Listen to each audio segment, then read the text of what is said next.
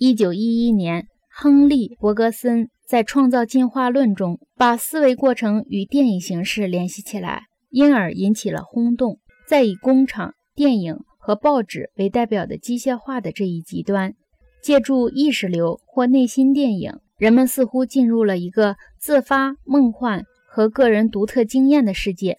从而得到了解脱。也许狄更斯在《匹迪威克外传》里塑造金格尔先生时，已经开始使用这种手法了。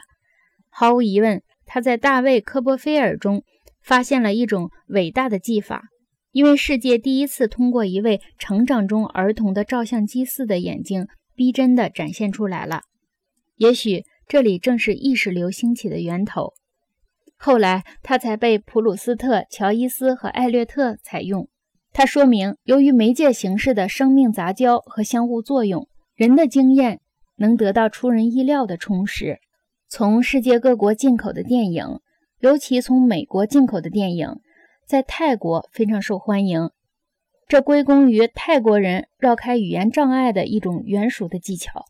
在曼谷放进口电影时，他们不配字幕，而是用所谓“亚当夏娃现场配音解说”的办法。配音的形式为由观众看不见的男女演员用喇叭念对白，快速同步和持久耐力的配音使这些演员的薪酬超过泰国薪酬最高的电影明星。每个人都曾经抱有这样的愿望：看电影时拥有他个人的声道系统，